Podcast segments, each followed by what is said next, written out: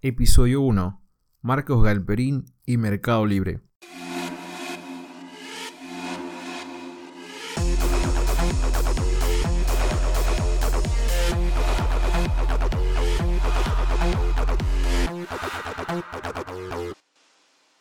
Y bueno, había que comenzar con este caso, el de Mercado Libre, porque es el ejemplo más grande de empresas tecnológicas que nacieron hace no más de 20 años. De hecho, hoy en día vale más que IPF. Y es lo que vamos a ir contando, cómo nació, qué dificultades tuvieron y cómo les está yendo en la actualidad. Para comenzar, Marcos Galperín, el fundador de Mercado Libre, se fue a Estados Unidos a una edad muy joven. 18 años tenía cuando se fue a estudiar finanzas a la Universidad de Wharton en Pensilvania. Se dice que Wharton es la mejor universidad en el campo de las finanzas y que de ahí todos sueñan con trabajar en Wall Street. Bueno, Marcos decidió regresar a la Argentina después de finalizar sus estudios y entró a trabajar en IPF. Mientras trabajaba allí, aplicó para hacer un máster en Stanford, en California. Ya se veía asomando lo que sería la empresa de comercio electrónico más grande de América Latina. ¿Cómo surgió la idea de Mercado Libre? Si bien Marcos Galperín no inventó el comercio online, en eso estamos seguros, eBay ya había dado los primeros pasos antes, Marcos no podía creer por qué no había nada parecido a eBay en la región. Las únicas cosas para las que se usaba el Internet era para leer diarios. Marcos ya sabía de que su futuro iba a estar en el Internet. Así iba creciendo la idea junto a Hernán Casá, argentino también, cofundador de Mercado Libre. Ahora Marcos tenía otras preocupaciones. No lo mencioné, pero IPF le iba a pagar el máster en Stanford si Marcos se comprometía a seguir trabajando en IPF después de terminar.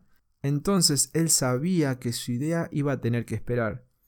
Pero lo que no esperaba era que en esa época la española Repsol anunciaba la compra de IPF, por lo que el acuerdo de trabajo entre IPF y Marcos quedó anulado. Obviamente Marcos pagó lo que debía y ahora se podía dedicar plenamente a su idea. ¿Cómo consiguió el capital para empezar?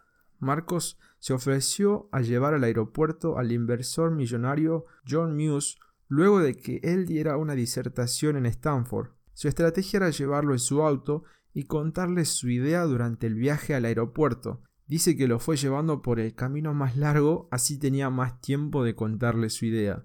Marcos ya había practicado su speech un montón de veces antes de ese día, así que le contó la idea y a John Muse le encantó. Antes de subir a su jet privado, se volvió y le dijo en inglés: If you need money, let me know.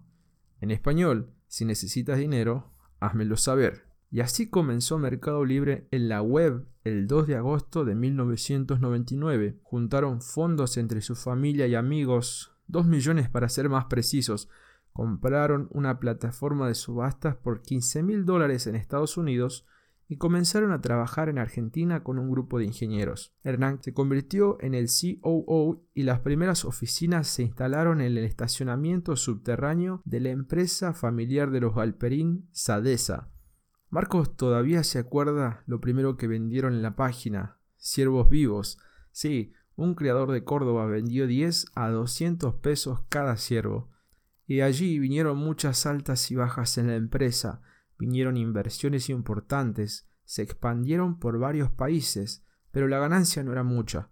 Luego vino algo que no esperaban, la explosión de la burbuja de los .com, algo que afectó a todos dentro del mundo del Internet.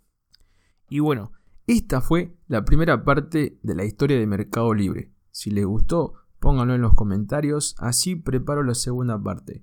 Nos vemos, si ustedes quieren, en el segundo episodio.